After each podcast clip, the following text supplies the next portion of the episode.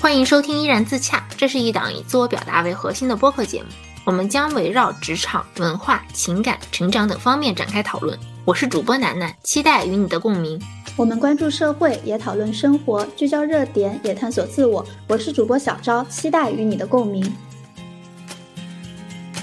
欢迎大家收听《依然自洽》和边边角角的串台节目，这是我们《依然自洽》的第一次串台。我是主播楠楠，大家好，我是依然自洽的主播小昭。Hello，大家好，我是边边角角的主播温馨。其实我们好早之前就有想要和边边角角串台，但是因为各种各样的原因，就一直推到了年底。对，是的，因为我觉得边边角角这个播客跟依然自洽的播客，就是无论是内容的一些。选题或者是呃整体的风格还是有一些很相似的地方。我之前每次在刷主页的时候，经常刷到燕子恰的各种推荐，所以就是也一直很喜欢。后来是有一次楠楠在我的那个呃播客下面留言，然后我就觉得很惊喜，我说哎，他竟然会听我的播客，然后我们就聊起来了。对，然后我应该是今年的八九月份。就有在跟你说，我们什么时候可以来一个串台，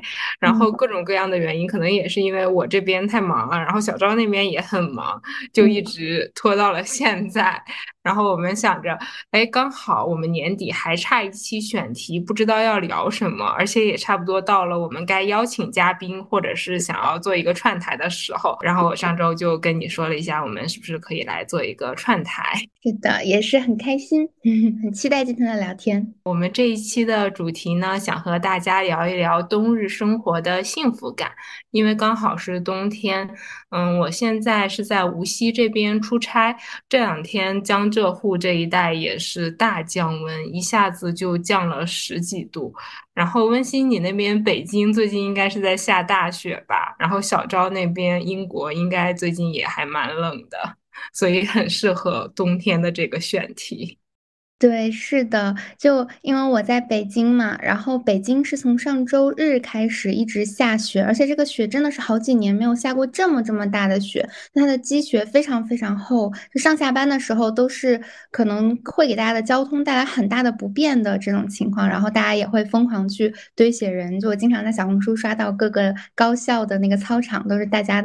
堆各种各样的雪人，还挺有意思的，就很有冬天的氛围感。哎，我想说，我这两天刚好在小红书上也有刷到很多堆雪人的那个帖子，然后我是昨天还是今天看到北京就是因为下暴雪，然后有一个地铁它好像脱轨了还是怎么的，就感觉好像雪下特别大。伦敦这边可能因为是地处南方，我不知道它反正没有下过雪，但是我前阵子看到谢飞还有曼城那边好像下雪了，也下的挺大的。对，是，就是那个脱轨是。昨天的时候，应该是北京的昌平线就是脱轨了，就是那个，因为昌平线它应该是有一些是在户外的，但是户外的话可能就会结冰啊或者之类的，反正确实还挺危险的。其实就下雪这件事情虽然很浪漫，但是可能对于打工人来说，通勤上也很痛苦。哦，说到这个，我今天还在小红书上面刷到有一个帖子，有人说下雪哪有什么浪漫啊？对于我们打工人来说，只不过是上班打车变得更难了而已。哦。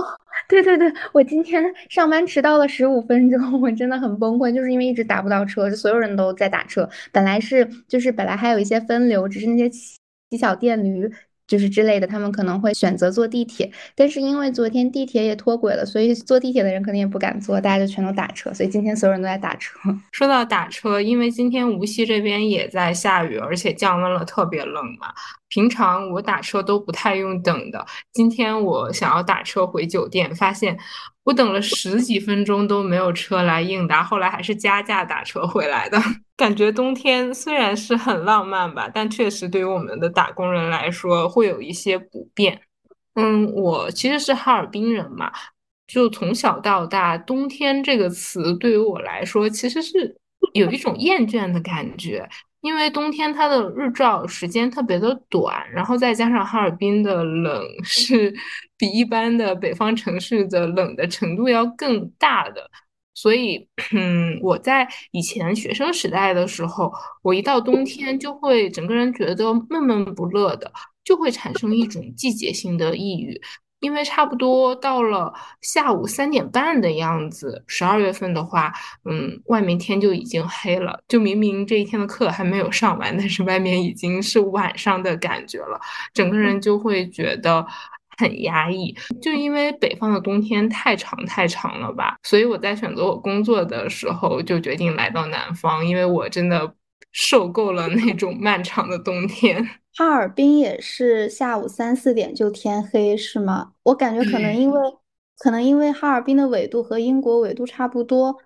我感觉就是我来英国之后，也是一到冬天进入冬令时，它下午三点半到四点天就全黑下来了，给人感觉就是已经到了晚上八九点甚至九十点的样子。下了课基本上天就黑了，然后得摸黑回家。我本来还觉得我在北京已经挺惨的，结果听了大家讲的，我感觉还是应该知足一点。就是北京的话，现在基本上大概是四点，就将近五点的时候，其实天会全黑下来。之前的时候，我大概可能是六到七点左右下班。一般来说，之前下班的时候是正好能看到那个夕阳的。这个季节嘛，所以下班的时候基本上就是在那种落日的余晖下，然后慢慢走回家，或者是坐车回家，就是很幸福，而且会感觉这一天就是太阳刚刚落下，还有很多事情可以做。但是现在基本上就是这三点多、四点多、五点多，基本全都在开会，所以只能在会议室里面看着天黑。而有的时候呢，那个晚霞很漂亮，想拍照，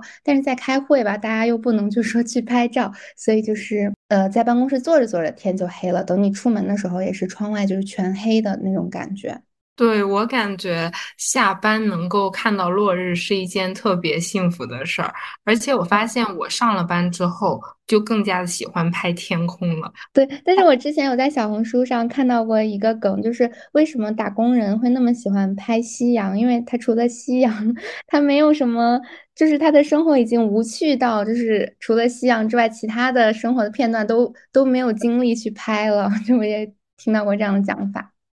哦，差不多是这样的。而且我上周还在翻我的照片，因为我想要凑出一组微博的日常嘛。然后发现我的手机相册里面，就除了拍的一些吃的，然后喝的什么咖啡，还有一些乱七八糟没什么用的截图之外，就没有任何的风景。因为最近我一直都在外面出差，然后来无锡出差对我来说也是一件。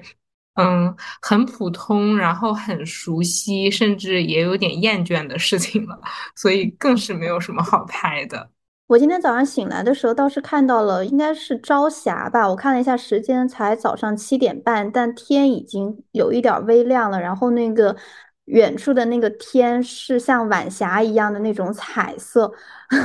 我感觉我好像很久没有看到夕阳落日的，但是每天早上醒的比较早的话，就可以看到这样的天空。但是我好像也没有拿手机拍下来，可能因为太困了，又想睡个回笼觉。哦，我觉得朝霞对于我来说也是一种冬日限定。因为夏天的话，如果想要看朝霞的话，那要起很早；但是冬天的话，只要正常的时候起床就能够看到朝霞。是，感觉提供了新的思路，既然看不到夕阳，就可以看一看朝霞，也还不错。其实现在从季节上面来讲，南方是已经真的进入到了冬天，但是从我个人的感觉上，我真的。很难认为它是冬天，因为外面的树还都绿着，然后草嘛也是绿的。温度的话虽然是很冷，但是并没有我认为的那种北方的冬天的温度，因为现在毕竟还是零上。就是自从我来到上海工作之后，我感觉我好像没有真正的去感受过一个在我印象里面的冬天，因为我觉得冬天。对于我来说，就是对于一个从小在东北长大的人来说，他就应该是白雪皑皑的，就是很矛盾的一种情绪。我在家乡的时候，其实我非常不喜欢冬天，因为我觉得它太冷了，然后日照时间又很短。但是反而是离开了家乡，来到了南方工作生活，我又开始怀念起家乡那种下雪的感觉。我就是南方人嘛，所以我从小在南方长大的时候，就很少看到冬天的时候会下大雪，所以那个时候我就一直很期待能够去北方，然后冬天就是像像网上刷到的帖子那样堆雪人啊、打雪仗啊这些。我在谢飞的时候，有一年冬天，我记得印象特别深刻，是十一月底还是十二月初，它就已经下了很大的雪了。然后那个时候我就特别兴奋的跑出去，结果一出门，我的鞋就已经被那个。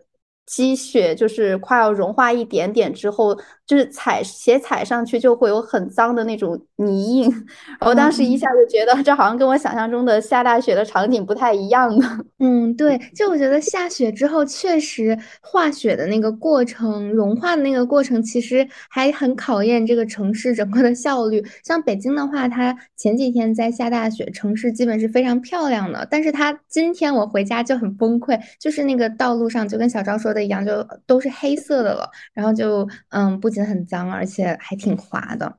嗯，其实这一次北京的雪确实是下的非常大嘛。然后我一直从小到大是在北京长大的。其实我非常喜欢北京的一点就是它是一个四季很分明的城市。对于我来说，季节它。是跟颜色联系到一起的，就想到一个季节，就会下意识的想到一种颜色。我觉得北京就能够满足我对于颜色的这种画面感。到了冬天的话，它就是会很白，然后就整体来说都是那种白雪皑皑的。然后秋天，北京的秋天也很漂亮，就是都是那种黄色落日的颜色。另外，春天和夏天也是，所以就从这点上来说，确实能感受到一年四季流转在慢慢的过去。我觉得还这个还挺珍贵的。上海的冬天。就是给我的感觉，可能还是和圣诞节有关，因为上海它几乎就不下雪嘛。嗯，我能想到和冬天相关的元素就是圣诞节，圣诞树的绿色，圣诞帽的红色，还有各种各样彩灯的颜色。嗯，就有一种强行的进入冬天的感觉。可能就是作为在南方长大的朋友们来说，大家觉得这个还蛮常见的，很正常。这就是冬天的温度，然后冬天的潮湿，然后冬天的那种冷。但对于我来说，这完全是很冷的秋天的那种感觉，就不太像是冬天。因为我觉得北方的冬天，它给我的感觉是那种很干燥的冷，而且它这个冷是有气味的，是那种深吸一口气就有一种冷空气直接通过我的鼻腔进入我肺部的那种冷冽的感觉。但是南方的话，它给我的感觉就是那种阴冷潮湿，尤其是室内。嗯，我来到南方之后，我才发现其实南方的冬天才更为难熬，因为没有暖气，我真的是要了命了。我之前在呃南方过过一次冬，那个感觉可能确实是我作为北方人没有办法忍耐的，因为我觉得北方它虽然很冷，但是这个冷它就是是。怎么说呢？它是一段一段的寒冷，就比如说在，或者说它的冷是有空间性的，可以这么说，就会感觉在室外的时候是很冷的。那这种冷也是可以隔绝起来，就是我可以多穿一些衣服，我就会变暖。我可以围着围巾，戴着手套，戴着帽子，我就感觉自己还蛮暖的。那特别是我走到家之后，一关上门，就会特别有幸福感，因为就回到了温暖的地方，然后把这些大衣呀、帽子呀脱一脱，就感觉特别温暖。但我那一次在南方。过冬，我感觉就是这个冷，它就是弥漫在三百六十度的空间里面。这个冷是我躲不掉的，就我无论到了哪儿，我无论穿多少衣服，戴多厚的围巾，它都很冷，它冷到我的骨髓里面。然后我就觉得很可怕，这个冷它没有尽头，也没有空间感，就觉得这个感觉很难熬。我在南方和北方好像都生活过一段时间，但是我好像还没有分清到底什么是干冷，什么是湿冷。我能。感受到的就是我在伦敦的时候，只要一出门，它不刮风的时候，我就觉得还好；但是它一刮风，我就觉得不管是秋天还是冬天，我都非常的难熬。然后待在室内的话，因为它没有风，所以我不会觉得有那么的冷。然后再加上我是一到深秋的时候就会开始用电暖气的，所以每次我觉得冷的时候，我就直接整个人蹲在电暖气的面前。哦，我跟你们说，我觉得南方的冷它是一种魔法攻击，就像刚才温馨说的那样，它是躲不掉的。但是北方的冷，它其实就是物理攻击，我们只要通过把自己武装起来，就是可以不会感觉到寒冷的。但是我觉得冬天的幸福感也可以来得很直接、很自然，因为。只要是有一点温暖的，或者是一些毛茸茸的东西，就会让我感觉到特别的幸福。我觉得冬天它是一个可以将幸福具象化的季节，就是冬天的幸福对我来说，它是有画面感的。就有那句诗不是叫做“我与狸牛不出门”嘛？就一下子我就能够想到有一个人，然后抱着他的小猫，然后坐在房间里面看书的那种感觉，一下子就会让我觉得特别的温暖，然后让我想到我在不太忙碌的时候，每年冬天呢，我也是坐在我们家的飘窗上，然后晴天的时候就刚好在飘窗上面晒太阳、看书、吃东西、看电影什么的，想想就会觉得特别的幸福。但是今年冬天我好像还没有过这样的时光，就还蛮遗憾的，因为今年冬天也是到处在外面跑。是，我觉得家这个场景哦，它对于冬天来说还是特别重要的。就感觉在家里面的某一个角落，或者沙发上，或者哪里，然后往外看看窗外的冬天，是一种另外的很不一样的体验。因为我最近搬了新家嘛，然后我的新家它是地暖，这个应该是我第一次住在有地暖的这个家里面，它真真的是特别特别暖。就我从小到大，我一直不能理解那个毛巾袜它到底是干什么用的，但是搬了地暖之后，你就懂了，就是。你配上一个小地毯，然后再配上那个毛巾袜，就在上面踩一踩之后，就超级幸福。比如说，我们录制这一期播客的时候是周五晚上嘛，那这个周日北京又是降温，我就打算在家里面，然后就穿着毛巾袜踩在地暖上，可能看着窗外飘雪，我觉得就会觉得嗯很浪漫，然后很温暖，很幸福。哇，想想就很幸福。刚才温馨不是说家里面是地暖嘛，让我想到了我在哈尔滨的家，我们家也是地暖。就前两年我爸妈刚搬进这个房子的时候，那年我回家，然后呢我就没有穿拖鞋，我就直接穿着我的毛巾袜踩在地上，然后我爸就问我为什么不穿鞋，我说因为我很久都没有感受过在冬天这么暖的地板了。哎，我还没有住过有地暖的房子。我之前两天就是住酒店的时候，他酒店的卫生间他装了地暖，然后我很很奇怪，我就穿着袜子就在卫生间待了很久，不愿意离开。哦，是的，南方最近房间里面真的很冷，我只能开空调续命。但是我发现开空调它也是挺难受的，因为开了热空调它就会很干燥。然后空调它的那种制热方式，感觉和暖气还是不一样的，所以就还是 不是很舒适。对我周末的时候会去杭州找朋友嘛，然后杭州也没有暖气，他就开空调。这个空调我就他开一会儿我关一会儿，他开一会儿我关一会儿，我就觉得实在是太干了，就感觉我浑身都不舒服，然后脸也被烤得很干。反正就是我觉得空调，嗯，制热版的空调跟地暖和暖气完全是天上地下的感觉。在南方的话。好像还是多穿一点才更有效。就我宁愿不开空调，但是我就多穿一点，让我自己不要觉得特别特别冷就好了。然后平常在家的时候，更多的时候就是缩在床上，然后开着电热毯。我发现电热毯还挺好用的。我以前一直都在哈尔滨生活嘛，然后哈尔滨到了冬天，家里面暖气开的比较足的情况下，可能有二十七八度，就完全是穿短袖的那种状况。我不理解别人为什么要用电热毯。到了南方之后，我才发现，原来电热毯是给南方人用的呀。我虽然作为南方人，但我好像还没有怎么用过电热毯。我现在一般都是自己盖一个小毯子，就像我们现在录制的时候，我坐在书桌前，然后盖了一个小毛毯在腿上。说到小毛毯，我我我有一个特别有意思的，嗯，想跟大家分享，就是我我不知道，嗯，你们会不会喜欢那种穿搭？但是我很喜欢那种穿搭，就是喜欢穿裙子跟小靴子那样子，它就会露着一半的腿那样子。然后我觉得这个温度就就很奇怪，就。是说，如果你穿那种打底袜呀，或者是之类的，那你的这个打底袜的温度它一定不能太厚，因为再套上那个靴子的话就会很热。总之，你膝盖这个部分的温度它是要比就是小腿跟脚以及上半身要冷的。所以 在办公室的时候就会用那个毛毯，就是盖住膝盖这个位置，然后让我的整个身体 达到同样的保暖效果。我觉得还挺逗的。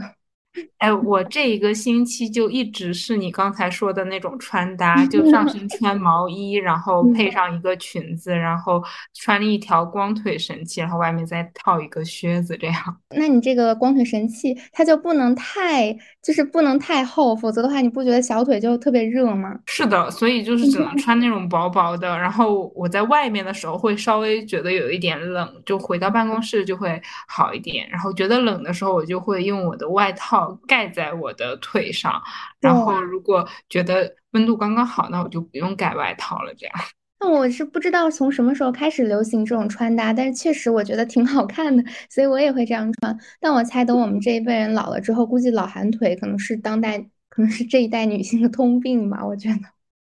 我觉得没有关系的，就是等到我们老寒腿的时候，一定会有一个非常好的解决方法。我相信科技和医疗的发展。嗯，是的，我也是这么想的。说出来你们可能不信，我现在穿搭依然还是跟秋天的时候一样，就穿了一条长裙，然后里面是光腿，因为我还没有买到合适的打底裤，所以每次出门我只能尽可能的把上半身穿的更。保暖一点，但下半身 哦。我说到这个，我真的是觉得这个打底裤它到底要买的多自然，我才能把它穿到街上呢？有的时候我买一些网上大家都很推荐的光腿神器，但是我总是感觉它好像不像我想象当中的那么自然。我就想说买那种不是很火的那种。嗯，各种颜色的裤袜，但我穿上之后又感觉没有小红书里的女生那么糖果色那么可爱。嗯，反正我也不知道这个打底袜到底怎么穿要合适一点。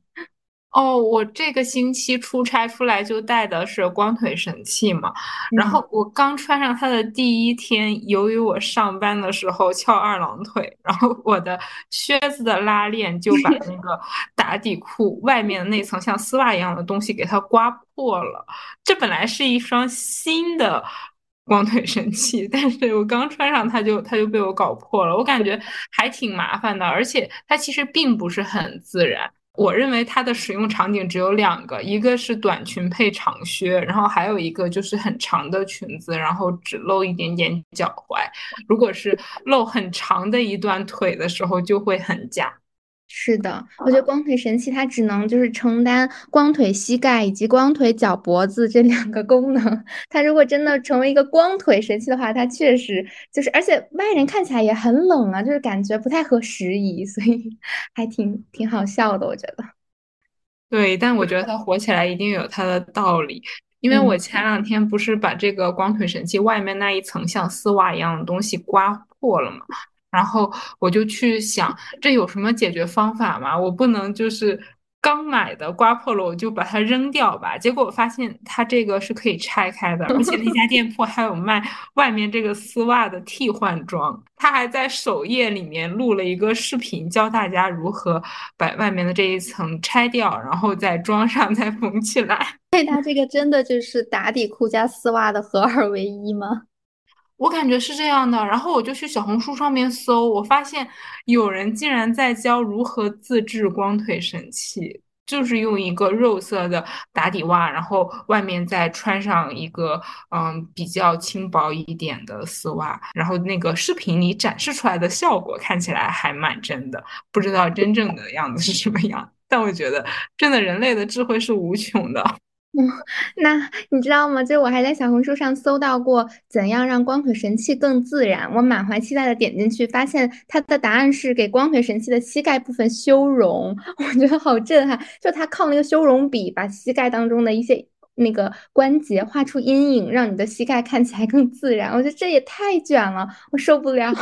太搞笑了，好拼啊！我已经好多年没有穿过光腿神器，就是因为每年冬天的时候，我就是。要找出一个最自然的光腿神器，然后看很多的测评，最后买回来发现还是不自然。然后后来我就干脆就直接每年冬天都穿那种深色的长裙，然后配黑色的打底裤了。是的，我们刚才聊完了光腿神器和穿搭，那我们现在聊一下冬日限定美食吧。就有什么东西是大家一到了冬天就会想要吃的，或者是想要喝的吗？那我作为北京小孩，我就要举手说冰糖葫芦。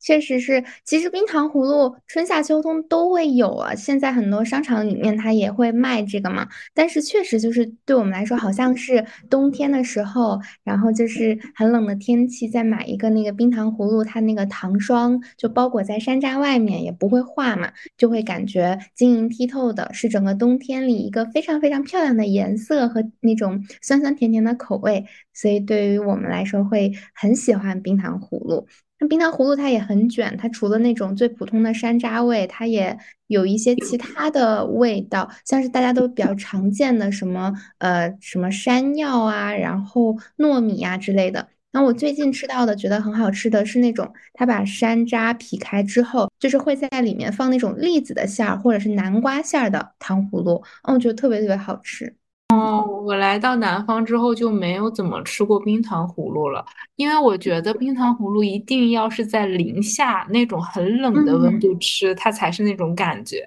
就是外面的冰糖一定要被冻得很冷，然后很硬很脆，那才是冰糖葫芦的感觉。就是南方这边商场里面买的那些冰糖葫芦，它完全没有那个感觉，就只能是嗯挂着冰糖的山楂，它对我来说并不是冰糖葫芦。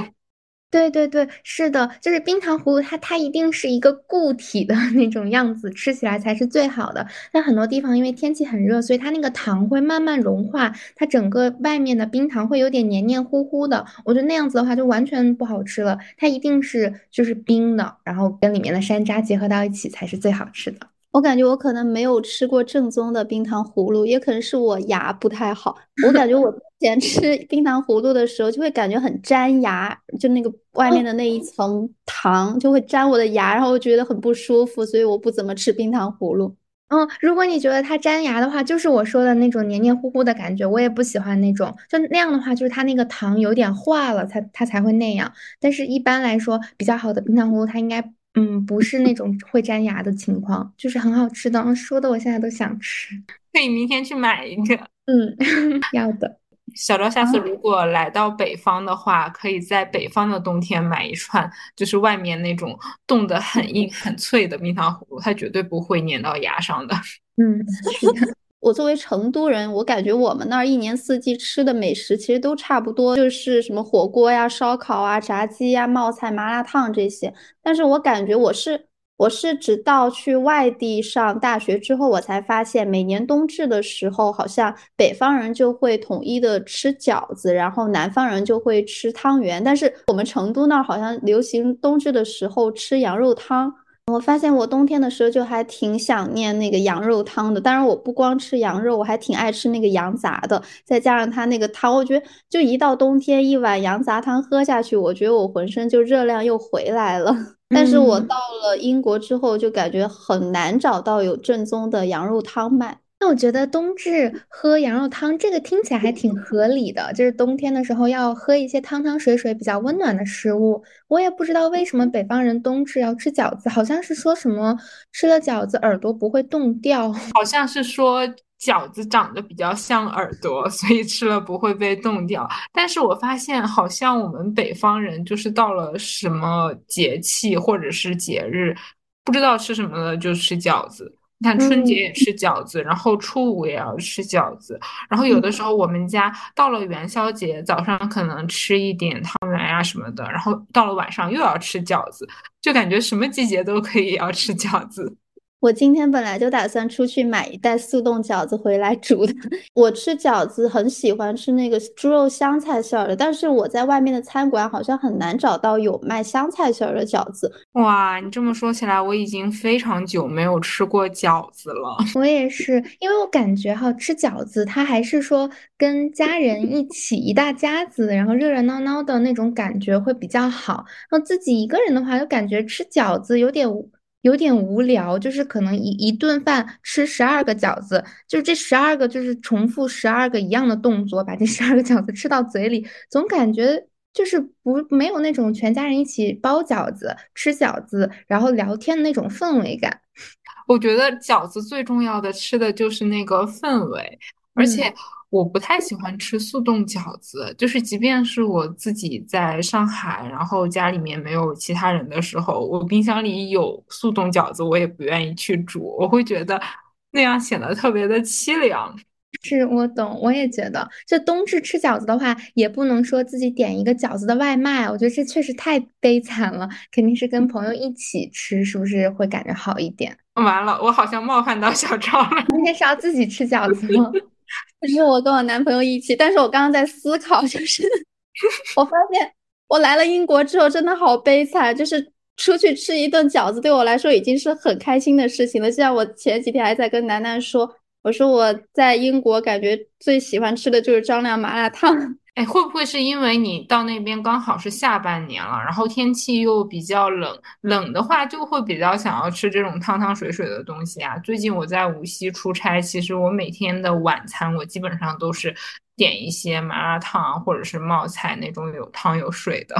哎，我就是喜欢这种汤汤水水的，尤其是到了冬天比较冷的时候，我觉得只有这种汤汤水水的东西吃了，我才真的能够收获到热量。嗯，对，这个我也是很同意。我就很喜欢吃那个番茄鱼，因为它整个一锅都是很暖的那种，就是感觉把它整个这顿饭吃完了，我的胃里不光是有食物，而且它的缝隙全部都被这个热热的汤给填满了，就感觉特别满足。我感觉冬天除了这种汤汤水水的东西，还有一个食物是特别能够代表冬天的，就是烤红薯。嗯，是的。而且我对烤红薯的喜欢不是吃烤红薯，我喜欢的是那种远远的闻到烤红薯的味道，然后走近了去买一个烤红薯，把烤红薯放在手心上。就我喜欢的是我吃它之前的这一系列的内心活动，而不是我吃掉它。嗯，我懂。而且烤红薯的旁边一般还搭配一个糖炒栗子，就一般它那个街边的车都是那个一个三轮车，有两个那种大的炒锅吧，还是叫炒的一个容器，一面是放那个红薯就放在里面，然后一面呢是那个人他在炒那个栗子，然后他就会散发出一种超级超级香的味道，远远的走过去就会觉得嗯，很想要买一点。对，就会觉得特别特别的香，但是我发现南方好像还蛮少有这种，嗯，街边的糖炒栗子和烤红薯的，所以这也是，也是我上了班之后吧，在上海这三年多，就有一点渐渐的失去了我对冬天的感受，真的就是在我记忆里面那些和冬天相关的东西，它都不再出现在我的生活里了。嗯，我现在想到冬天，我第一个想到的食物是草莓。就很离谱吧？小的时候我从来不会想到，嗯，冬天是吃草莓的季节。但是现在的话，我会想到，嗯，大概到了十一月份，每年就已经开始草莓季了。然后草莓季大概会一直持续到明年的四五月份，就差不多也是冬天在全国的任何一个角落都已经彻底的结束了。所以草莓对于我来说，确实是一个冬日限定美食。嗯，证明楠楠变精致了，就是从室外的那种食物，现在开始进阶到室内的，就是这种草莓之类的。而且各个甜品店特别喜欢用草莓当做一个小的配料或者是食材来制作一些小蛋糕啊之类的。我感觉还嗯，又很精致又很好看，而且味道也不错。而且我发现草莓真的还蛮适合圣诞节的，因为每年到了圣诞前后，其实都会出各种草莓限定的饮品呀，然后或者是甜品。我之前还看有的蛋糕店，它会把草莓切成两半，然后上面那个三角形尖尖的就当做圣诞老人的帽子，然后中间会夹一个类似于棉花糖一样的东西，就是当做圣诞老人的脸，然后再把底下那一块切下去的草莓给他们穿到一起。就刚好是一个小小的圣诞老人，也很可爱。因为其实现在国内它卖的比较好的一个草莓的品种，也是来自于东北嘛，就是丹东的那个九九草莓。所以我喜欢草莓，很有可能还是一种来自。故乡的归属感，就虽然我不是辽宁人，但是对于我来说，我觉得整个东北人，嗯，都是差不多的。就是只要是提到了东北，那我就可以认为啊，那这个人他就是我的老乡，东北一家亲。对，差不多是这个意思。所以我对草莓就会有一种特别的好感。就虽然草莓这两年真的是越来越贵了，我记得我小的时候草莓也没有这么贵呀。嗯，而且现在草莓它通常辅之以非常精致的包装，一个一个的，互相也不能碰着那样子，就是一盒就是非常贵，但你打开之后发现就没有几个。我记得我小的时候还有去大棚里面摘草莓呢，当时就是一筐嘛，然后就随便摘嘛，摘完之后一起付一个钱就走，然后就就感觉可以摘很多，又特别好吃。但是现在草莓就变成一个很精致、很精致的一个小东西了。对，我感觉它现在和车厘子是一样的东西了。就是其实草莓呀、冰糖葫芦呀，它都是那种特别红的颜色，我感觉也和冬天很搭，因为冬天它在我记忆里面就是白色的嘛，然后那种非常纯洁的白色和这种非常鲜艳的红色，它们之间的碰撞就能够带给我一种冬日的氛围感。虽然我现在是在南方嘛，但是我就是想到这样的配色，我还是会有一种冬天来了的感觉。我想到冬天的配色，好像就是圣诞节的那个红配绿，可能因为没有怎么见过雪，所以没有想到红配白的配色。是，我觉得圣诞节确实是冬天一个嗯很重要很重要的一个节日一个节点嘛，啊，确实可能有绿色有红色，它跟白色搭配起来就更显出它那种颜色本身的那种感觉。而且我现在觉得好像很多的店铺他们越来越有这种圣诞节的氛围。我觉得我小的时候好像没有这么有圣诞节的氛围。那现在走在街上那种比较嗯网红一点的小路，基本上店门口都会放一个圣诞树，还可以拍照什么的。包括现在很。很多人的家里面可能也会自己就是弄一个圣诞树，我就感觉确实是大家都会比较期待这种热闹的氛围吧，或者这种比较怎么说呢？就是感觉圣诞节是属于年轻人的一个很大的节日。对，对，想到圣诞节，我就会想到朋友，就是圣诞节，它好像就很适合和朋友啊和恋人一起度过。就想到就会觉得很开心、很热闹、很温暖，然后刚好也是在这个寒冷的冬天，如果是跟朋友啊，或者是恋人，或者是家人一起度过的话，整个人也会觉得特别的温暖。嗯，对，是的，因为我感觉哈，就是呃，可能是我们东方的这些小孩子，我们有的时候很多关于节日的记忆都是那种很自然的跟家人一起度过的，比如像说春节呀，或者是中秋节呀，或者可能一些什么清明节、中元节这种这些方面的节日也是一样的，他都会比较强调这个节日是我们和家人一起欢度的时刻。我觉得这当然也很好，但是有一些那种节日的氛围，其实就是想跟朋友，就是同龄人。一起去分享的，那我觉得圣诞节呀、万圣节呀，可能这些就是从西方过来的这些节日，就慢慢承担着这样的作用。就这个时刻，我就是完全是跟朋友一起的狂欢，所以这种快乐它是完全是不一样的快乐，就确实很期待。现在基本上圣诞节已经不仅仅是在十二月二十四、二十五号这两天的快乐了，我感觉现在很多人可能整个十二月他都是。会觉得自己是圣诞月，就整个都洋溢着那种很快乐的氛围。对我上周还是上上周，就是回了一趟上海，然后在上海的街道上面走嘛，就发现。嗯，上海的很多店铺都已经有那种圣诞的氛围了。虽然外面的天气可能还是十几度，接近二十度，但是就是圣诞树啊，还有圣诞老人和圣诞小雪人都摆出来的时候，一下子就会有那种氛围感。然后我就看好多人都在那种特别漂亮的树前面拍照什么的，就觉得还挺开心的。嗯，是的，好期待呀。哎，我刚刚听你们说国内的圣诞节的氛围，还挺羡慕的。因为我感觉我来英国之后，前两次圣诞节我印象都不是很好，因为就是英国人他们到了圣诞节的那几天都会回家陪家人嘛，所以基本上那两天，呃，超市啊还有商店都是要关门的。我印象最深的就是有一年圣诞节我还不知道这个事情，然后没有提前准备好食材，结果到了圣诞节那两天出门发现超市全关了。还好有一些中餐店还可以点外卖，所以我一想到今年的圣诞节估计也是这样。因为我记得上个月的时候，我下楼喝咖啡的时候都还能看到很多人在那儿，但是这两天下楼的时候就发现人已经少了很多了，就感觉很多人已经趁着年底可能休年假，然后趁着圣诞节回去陪家人了。就感觉尤其是像伦敦这样的城市，就很多人都是来工作的，而不是这里的本地人，所以可能。嗯，到了这种像他们来说应该算是过年的这种时候，就会格外的对我来说可能 格外的凄凉吧。哦，我感觉真的是这样哎，就是外国的圣诞节就像我们中国的春节一样，就像我们过春节的时候，其实外面有很多店都是不营业的。对，有一种自己现在是快要成为留守儿童的感觉。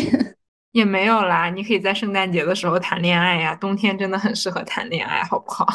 好幸福啊！就是我现在跟男朋友是异地嘛，就感觉冬天其实是很想贴贴的那种季节嘛，就是又很冷，就想跟男朋友抱在一起那样子。但是这个对异地恋来说，感觉就更难。那冬天的时候，很多时候很想见面，但是想见的时候见不到。就比如像说现在北京在下雪嘛，那大家都会想说初雪的时候就想要去见自己喜欢的人，但是我就感觉我也见不到，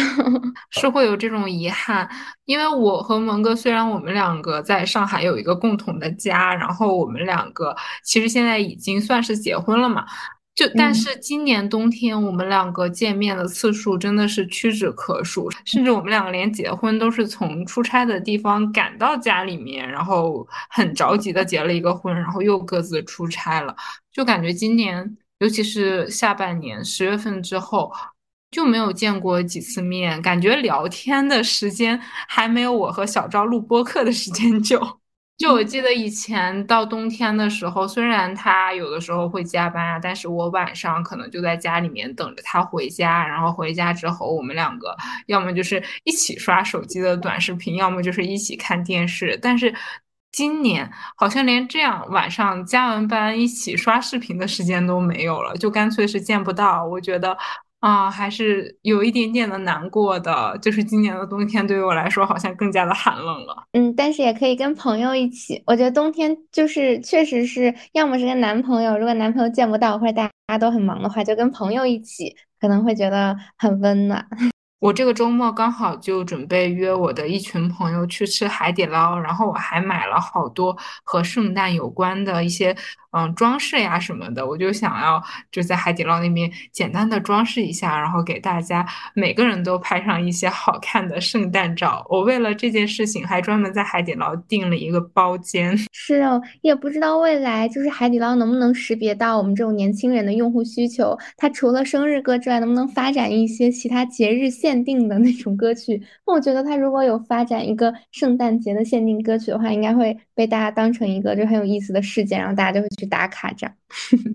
对，我觉得海底捞的那个生日歌已经深入人心了，因为我现在想到过生日，我想的不是我们小的时候唱的那个传统的生日歌，我现在想到的就是跟所有的烦恼说拜拜。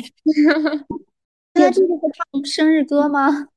对，就是海底捞，我不知道是不是海底捞原创的，但是就是海底捞，就如果有有人过来过生日的话，然后海底捞店员就会推着一个小车，然后上面拉着音响，还有灯牌，什么海底捞祝你生日快乐，然后他们有一些店员就会走过来给你唱这个跟所有的烦恼说拜拜的这首生日歌。我还挺享受这种在海底捞唱生日歌的感觉，可能社恐不太能接受，但我觉得我还挺能接受的。而且我还特别喜欢带别人去海底捞过生日。我觉得这个就是艺人专属的一种快乐，可能爱人觉得很痛苦。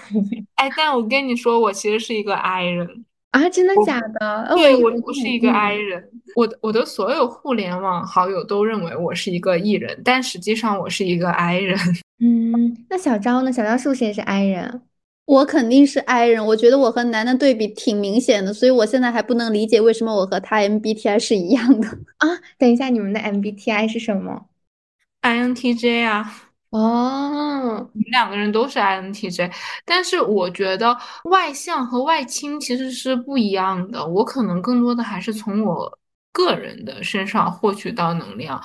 或者是说，我觉得我。我这个人就是在不同的场景下展现出来的人格是不一样的。就如果我是在职场上面的话，我可能就是 I 人，因为我在工作的时候确实不太想要跟别人说太多话，就是能不讲话最好就不要讲。但是如果是跟朋友们在一起的话，那我可能就会话比较多。这也是分人，这种面对不同的人的时候，我的性格也是不一样的。我有一天就是跟我们这边的一个年纪很大的教授打电话，因为他年纪比较大，所以我觉得我应该做作为一个晚辈要说话温柔一点。然后我就跟他打一通电话，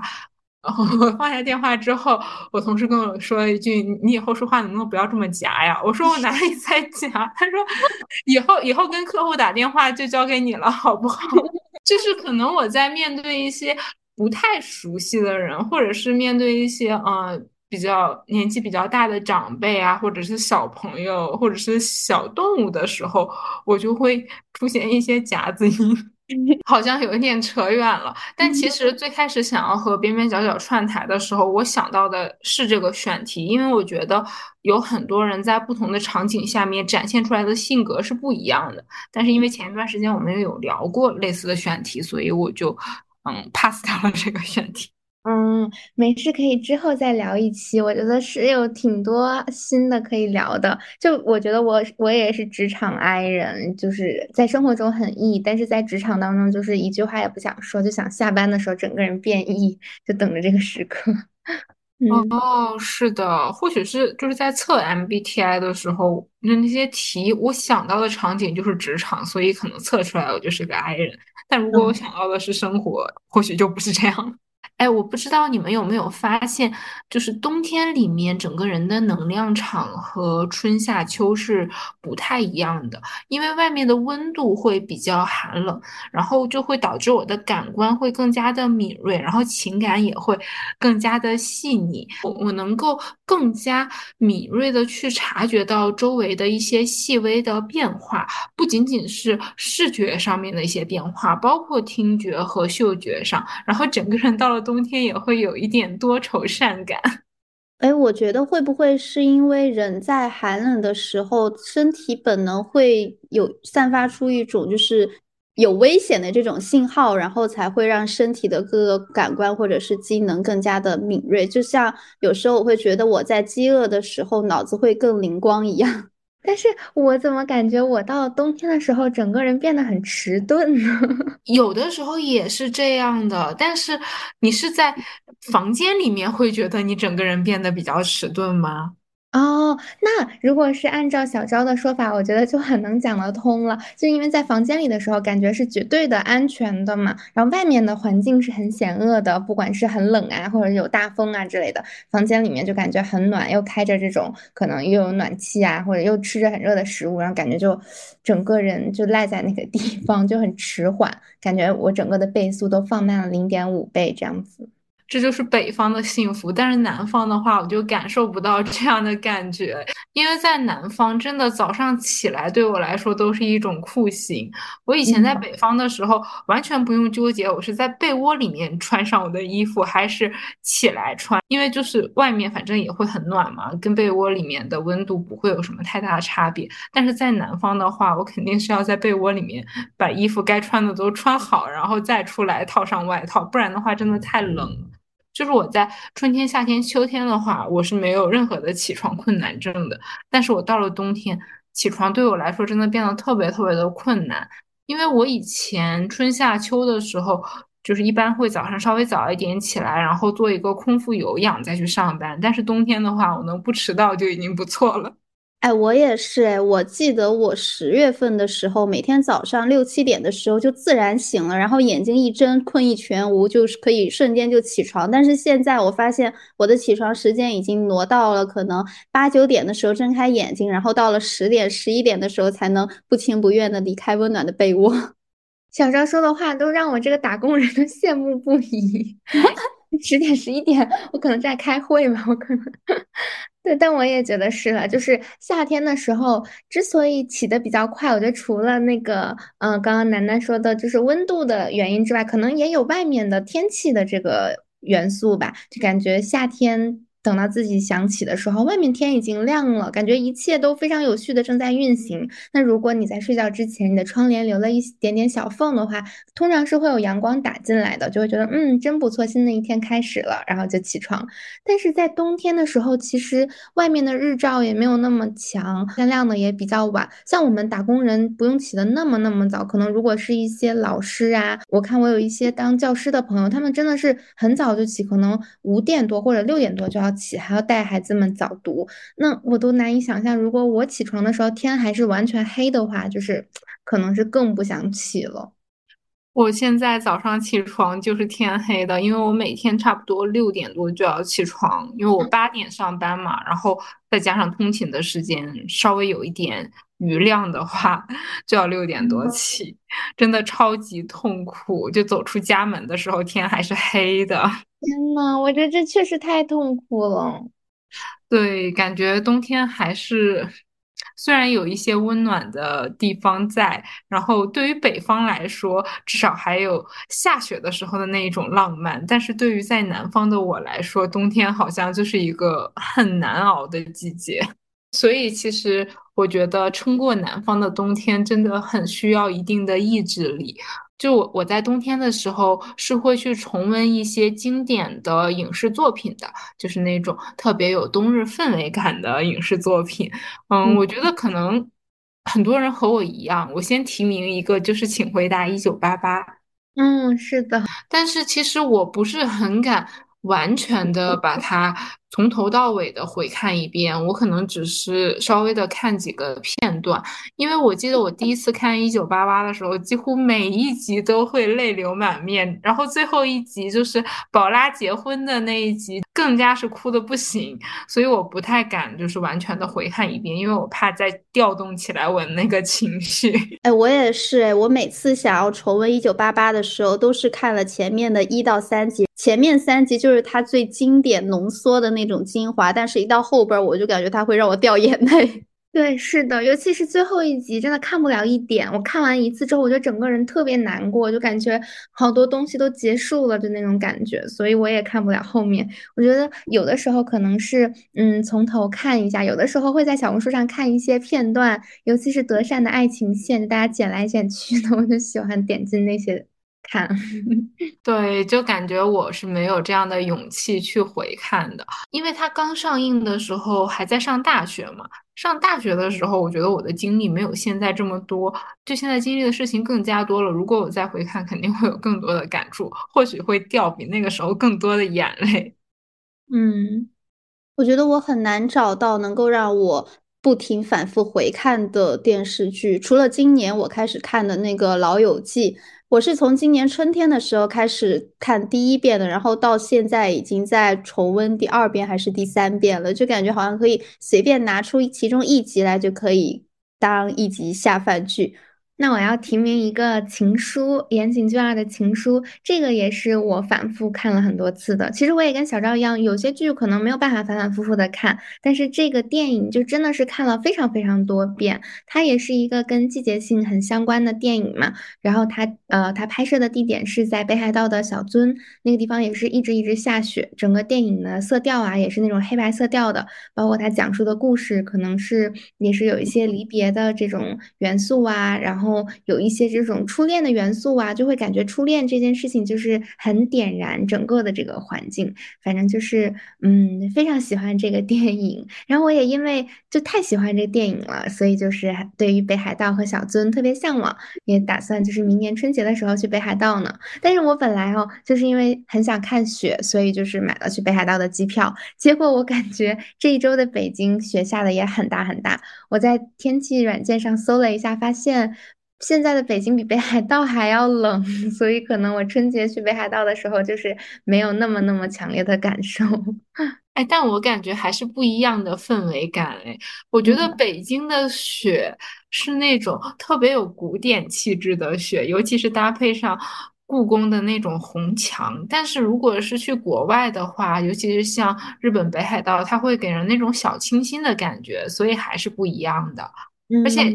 之前好像有人说，哦，去什么北海道呀，就不如去中国的东北去看看。然后还有人说，嗯，我们黑龙江那边有一个城市叫做横道河子，有人说横道河子就是北海道的平替，但我觉得也不一样。东北的冬天的那种感觉，它是有一点结合了那种前苏联的建筑，然后再加上。嗯，我们国家早年的一些工业发展的一些元素，就每个地方的雪，它都是那样的雪，但是结合这个城市的特点，它又会呈现出来不同的氛围感。所以我觉得没有什么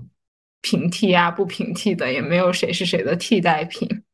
哦，我觉得确实是，就是雪，它可能只是这个场景的元素之一嘛，还有一些建筑，还有当地的一些这个可能呃文化呀，我觉得他们结合到一起，确实像楠楠说的，就是很不一样。其实还有一个是。听说北海道的雪叫做粉雪，就是粉色的粉粉雪，就它表达的意思是说，可能那边的雪它其实会更细腻一点，它的颗粒感没有那么那么的强烈，它就像是那个粉不是粉色的意思，是那种面粉的意思，就是它就像那种面粉似的感觉，颗粒度非常非常的小，然后可能也不会就是化成那种很黑的颜色，就是它整个会比较白净那样子。但也不知道是不是 旅游宣传，所以等到明年再去看一看。哎，那你要这么说，就我感觉，在哈尔滨下雪下的很大的时候，就是类似于这种感觉，就是整个雪捧在手心上的时候是那种软绵绵的感觉，就有一点像棉花糖的那那样的质感。嗯，好不错呀。对，我觉得那样的雪的话，就会。嗯，感觉非常喜欢。北京的雪还是有点太硬了，就是很硬核，颗粒感也很强。我一个没有怎么见过雪的人，听你们在那儿说雪的什么质感、什么细腻，听得我一头雾水。我我想象中的雪应该就是那种像。羽毛一样那种鹅毛大雪，就它落下来，我真的以为它会是像羽毛一样的大小。哎，其实说到日本北海道，今年年初也有一部电视剧，也是和这个城市有关系的，就是《初恋》。我是今年元旦的时候躺在家里的沙发上看完了这一整部剧。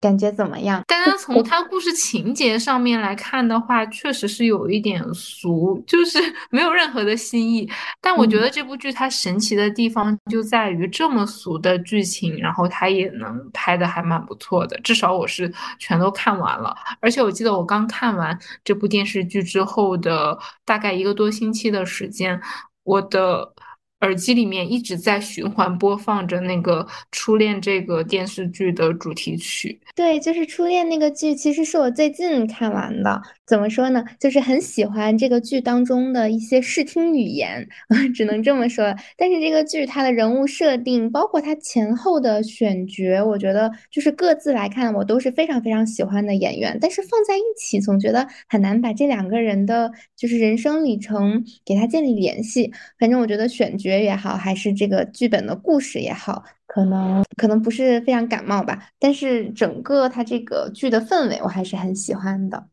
对我也是很喜欢这部剧的氛围感，嗯，就是关于故事的话，倒没有觉得它有特别出彩的地方，甚至是有一点跳戏，因为我觉得它的嗯少年时代的演员长得和成年之后的演员有点不太像。对，而且差很多，而且感觉也差很多。就年轻时候的女主，感觉是那种比较大的，怎么说呢？就是面部折叠度比较高，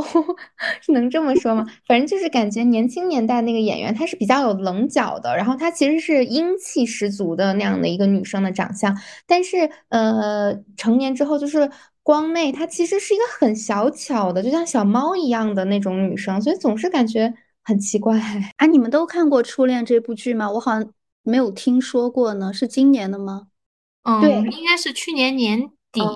开始播，然后差不多到今年元旦的时候播出结束的。那段时间还挺火的。然后刚好当时不是阳了嘛，就在家里面 歇着，没什么事情，就在看这部剧。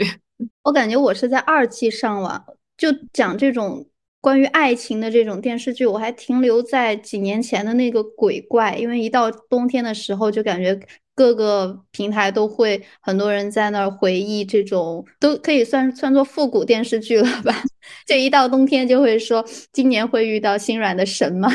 今年冬天会遇到心软的财神爷吗？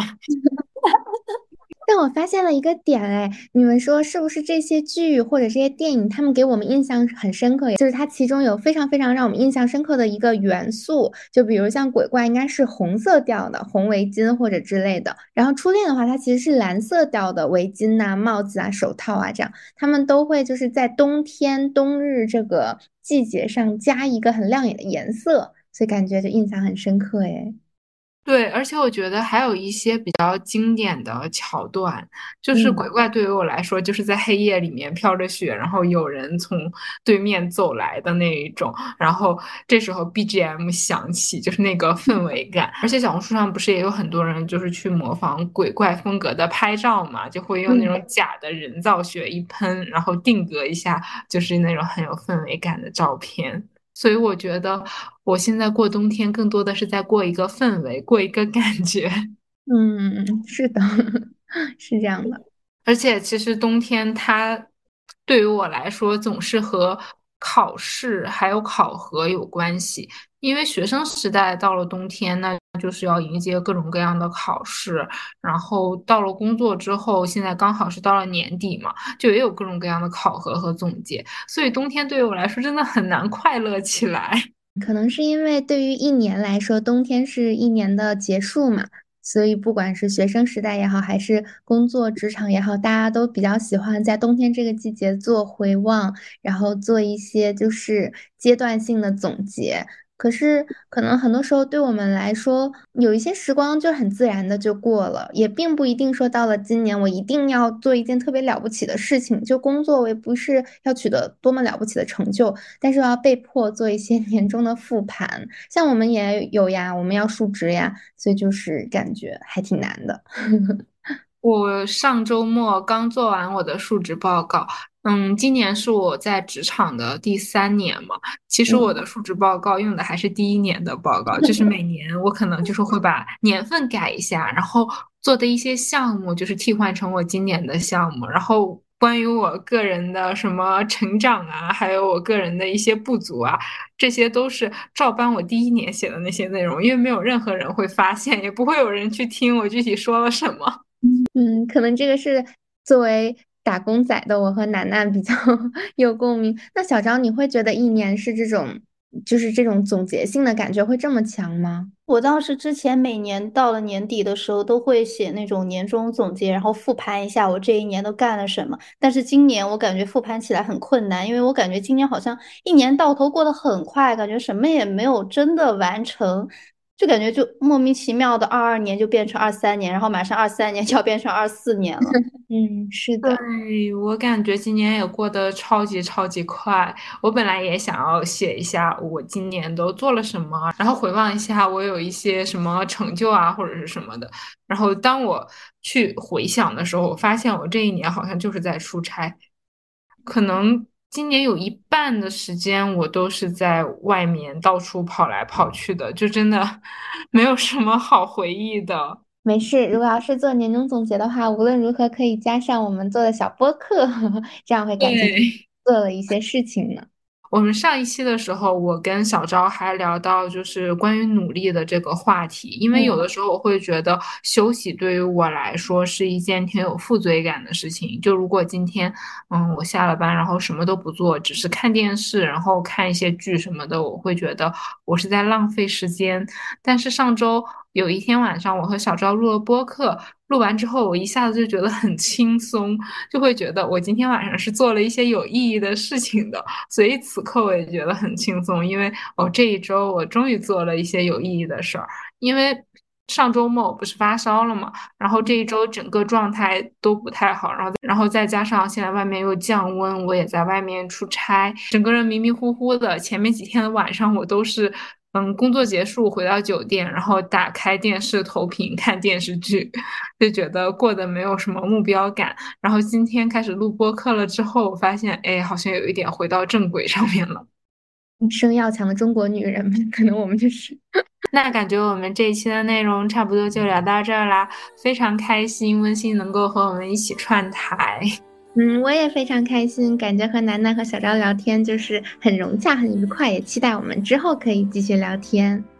嗯，也期待我们之后有更多的串台，而且我已经在默默的想一些适合我们的选题了，期待。那我们这一期差不多就到这儿啦，我们下期再见，拜拜。下期再见，拜拜。下期再见啦，拜拜。以上就是本期播客的全部内容啦。你可以在小宇宙、喜马拉雅、荔枝、网易云音乐、QQ 音乐、苹果播客、Spotify 等平台订阅和收听我们的节目。如果你喜欢我们的节目，欢迎在苹果播客为我们点一个五星好评，也欢迎你在小宇宙为本期节目点一个收藏和喜欢。如果你想和我们有更多的交流，欢迎添加小助手的微信加入听友群，我们在听友群里等你哦。希望你一切顺利，天天开心。